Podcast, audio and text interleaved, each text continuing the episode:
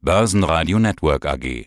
Die Expertenmeinung. Heiko Böhmer, Kapitalmarktstratege, Shareholder Value Management.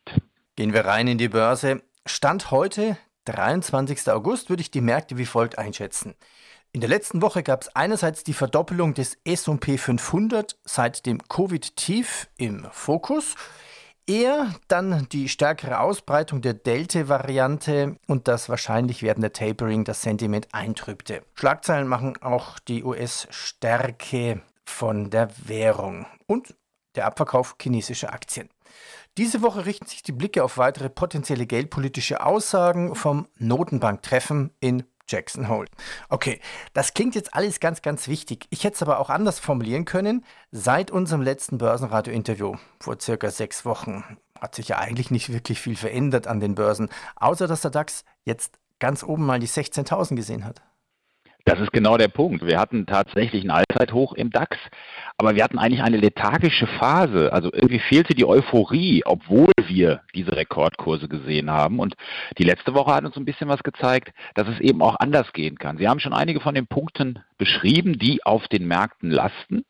Und das hat jetzt ganz aktuell zum Beispiel auch die Stimmung der Anleger eingetrübt. Ich habe jetzt hier neue Sentimentsdaten gekriegt von Sentix, die haben das Aktiensentiment eingeschätzt für den Eurostox 50 und die Zahlen sind schon wirklich beeindruckend, beziehungsweise da muss man aufhorchen, denn auf Wochenfrist ist es da um 45 Prozent runtergegangen, 45 Prozentpunkte bei der Stimmung. Und das ist schon ein Extremwert und äh, so eine deutliche Stimmungseintrübung hat es beispielsweise zuletzt erst Ende Januar 2021 gegeben. Seitdem war es eigentlich deutlich positiver an den Märkten. Also, vielleicht schlägt das Ganze jetzt doch durch an den Märkten. Jetzt ist dann wirklich die Frage, also diese Zahl finde ich auch überraschend hoch. Heißt das, dass die Stimmung schnell drehen könnte? Ich meine, momentan hat der DAX ja wieder Richtung oben gedreht, also über 15.900. Ja, da gibt es natürlich oft zwei Erklärungen. Also es gibt die kurzfristige Erklärung dazu, dass wenn eine Stimmung so extrem dreht, das ein Wendepunkt sein kann. Und wenn es so stark in der Stimmung nach unten geht, ist das eigentlich ein gutes Signal, um beispielsweise einzusteigen. Bei Sentix heißt es dazu, dass die Ertragsaussichten auf dieser Basis durchschnittlich 5,5 Prozent auf Sicht der nächsten zehn Wochen sind. Also tatsächlich ein positiver Wendepunkt. Und jetzt kommt das Aber. Kurzfristig auf Sicht der nächsten zwei, drei Wochen kann es aber auch nochmal einen deutlichen Rücksetzer geben. Das hat die Statistik in der Vergangenheit gezeigt. Was wir aber insgesamt sehen, ist, dass solche ja, solche starken Stimmungsumschwünge doch oft was anzeigen. Das ist kein alleiniger Indikator, aber das ist schon etwas, was natürlich auch etwas anzeigt, wo man wirklich mal als Marktbeobachter genauer draufschauen sollte. Ja, aber ich bringe es auf den Punkt, das alte Problem bleibt. Wohin mit dem Geld? Ja, das ist einfach zu beantworten. Da ist Tina immer noch die Antwort. There is no alternative. Es gibt keine Alternative zum Aktienmarkt. Nicht mehr im breiten Aktienmarkt, das hat man auch gesehen in den vergangenen Wochen. Die, die sogenannte Marktbreite, also wirklich das, was anzeigt, dass alle Aktien steigen, hat deutlich nachgelassen, wenn man sich breite Indizes in den USA wie den Russell 2000 anschaut. Aber ausgesuchte Werte sind zuletzt immer noch gut gelaufen. Und ja, es ist einfach die Alternative nicht da. Und wenn jetzt noch das Tapering droht durch die Notenbanken, das ist sicherlich etwas, was über den Märkten schwebt, aber die Liquidität bleibt da. Und insofern ist eher davon auszugehen, dass das Geld weiter in Aktien fließen wird. Da greife ich jetzt das Tapering nochmal auf. Ich hätte jetzt argumentiert, okay, wenn Tapering reduziert werden soll, dann würden alle mal kurzfristig zucken aber eigentlich wird es doch wahrscheinlich an den Börsen genauso weitergehen. Weil es ist ja, es ist ja jetzt schon definiert, dass es kommt. Nur wann und wie stark, das macht die Märkte vielleicht noch ein bisschen unsicher. Aber auch tatsächlich, wie Sie es genau beschreiben, wirklich nur über einen kürzeren Zeitraum, weil das wäre ja etwas, was lange schon erwartet wird und vom Ausmaß her ist es noch nicht abzuschätzen und dann sind wir immer noch von einer Zinsanhebungsphase natürlich auch entfernt. Also dass diese an die mögliche Zinswende, die dann alles ändern könnte an den Finanzmärkten, die ist ja trotz allem noch weit weg. Und es ist gut möglich, dass wir auch in dieser Phase, in der wir uns jetzt befinden, vielleicht einige Impulse bekommen aus, aus Jackson Hole diese Woche von den Notenbankern, aber vielleicht wird es auch so verklausuliert sein, dass man sich wieder genau das raussuchen kann, was man hören möchte. Um seine eigene Marktmeinung damit zu stützen. Also ich meine, Notenbanker sind ja nicht gerade für klare, präzise Aussagen bekannt, nach denen man sich genau orientieren kann. Ja, das stimmt. Die verklausulieren immer alles. Sie sagten vorhin noch so einen Nebensatz, den Wechsel bei den großen Werten, also Russell 2000 oder S&P 500. Welche mhm. Werte sind das, die großen?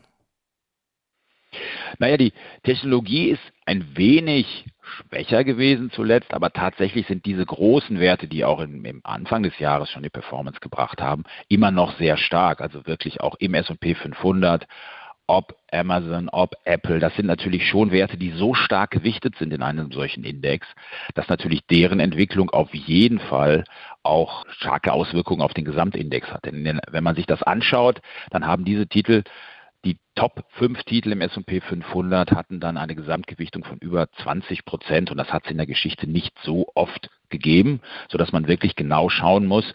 Wir ne-, sagen da häufig, man muss gucken, was die Generäle machen an den Märkten.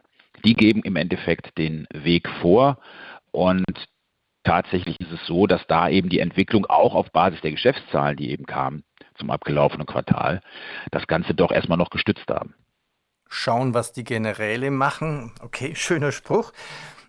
Man kann ja Geld verdienen, indem man Aktien investiert. Hier gibt es ja sehr viele Stock-Picking-Möglichkeiten. Eine davon ist ja auch Aktien mhm. zu investieren, wo man erwarten könnte, vielleicht, dass diese Firma übernommen wird. Ist das Jahr 2021 mhm. das Jahr der Übernahmen? Kann man sogar von einem Übernahmefieber sprechen? Also kann man eigentlich schon sagen, tatsächlich, denn man muss sich das vorstellen. Es hat ein, insgesamt ein Übernahmevolumen schon von mehr als einer Billion Euro gegeben.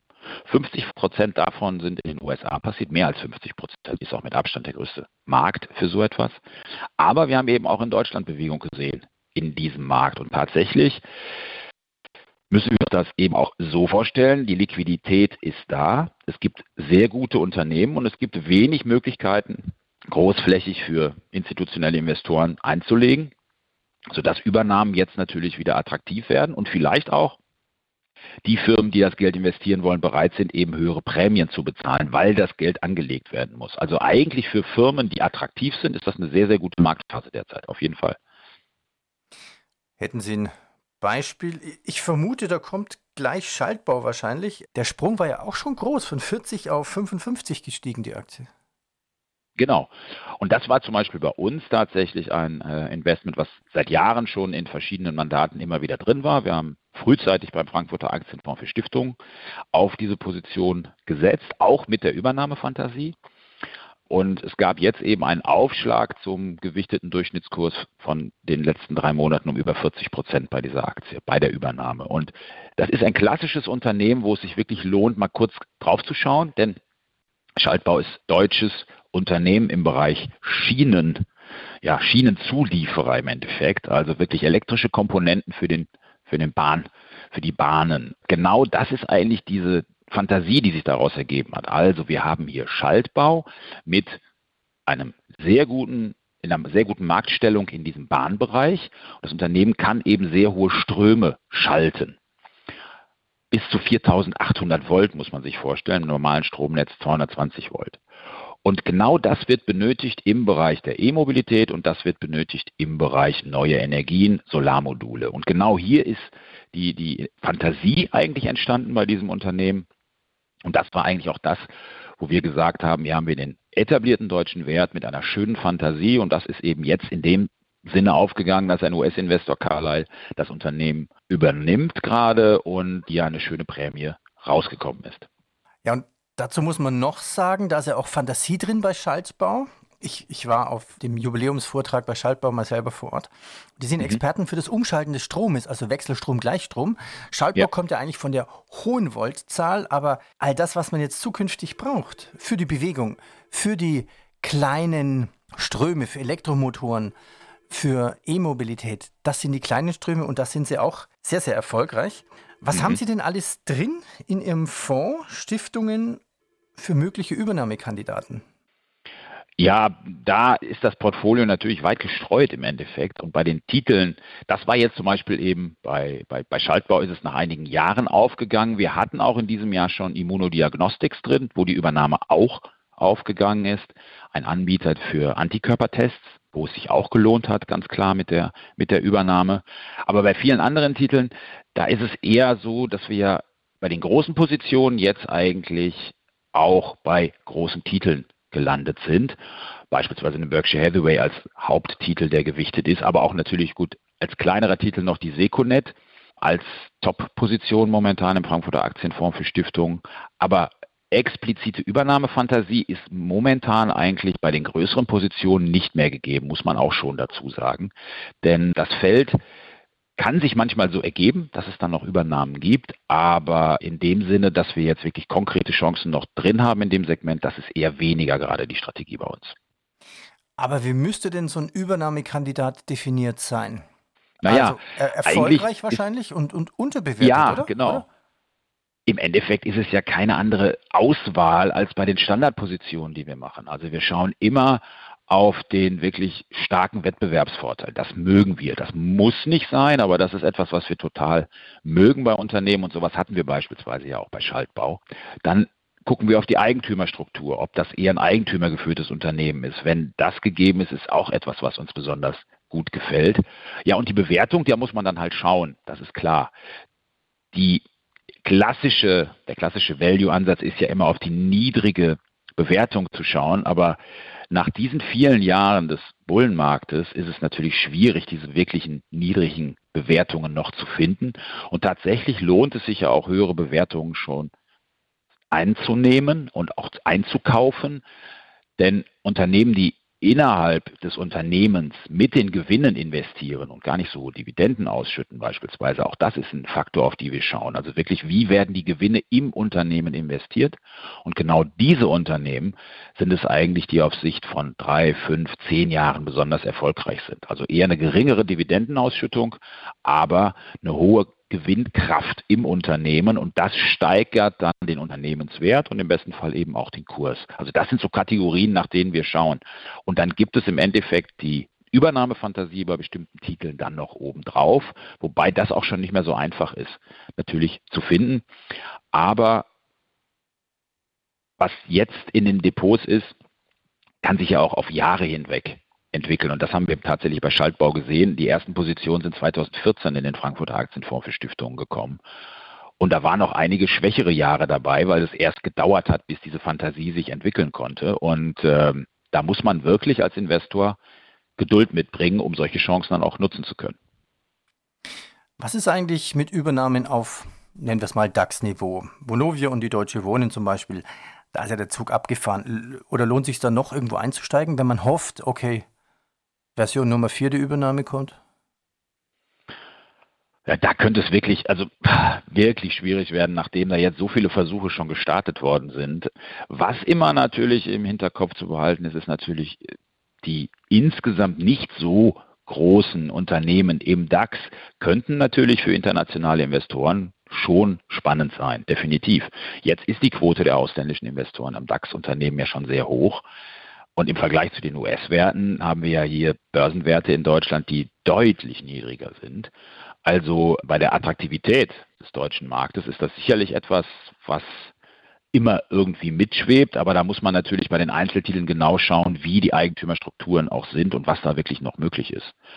Denn die, die Bonovia-Story ist ja wirklich was Internes im Endeffekt gewesen und äh, das ist ja eine innerdeutsche Angelegenheit gewesen, wo kein ausländischer Investor war. Ja. Apropos DAX.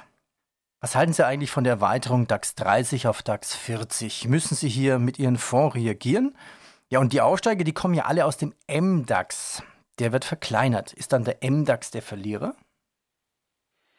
Also momentan sind wir gar nicht in DAX-Titel investiert äh, bei uns im Fonds. Von daher hat das für uns konkret gar keine Auswirkungen. Ähm, tatsächlich ist das jetzt eine, eine, eine, gewisse Machtverschiebung innerhalb der Titel. Ähm, ich glaube, von der Wahrnehmung her auf internationaler Ebene ist es nicht verkehrt zu sagen, wir machen jetzt 40 Titel im DAX und haben dort noch ein stärkeres Gewicht weil gerade ja im MDAX, wenn man sich über die Entwicklung der vergangenen Jahre anschaut, dann hat der MDAX eine sehr gute Entwicklung genommen und viele, viele gute Titel sind auch vorher schon aus dem MDAX aufgestiegen, sodass jetzt einfach die Verbreiterung für den DAX nochmal mehr internationale Aufmerksamkeit bringen wird. Börsenradio Network AG. Die Expertenmeinung.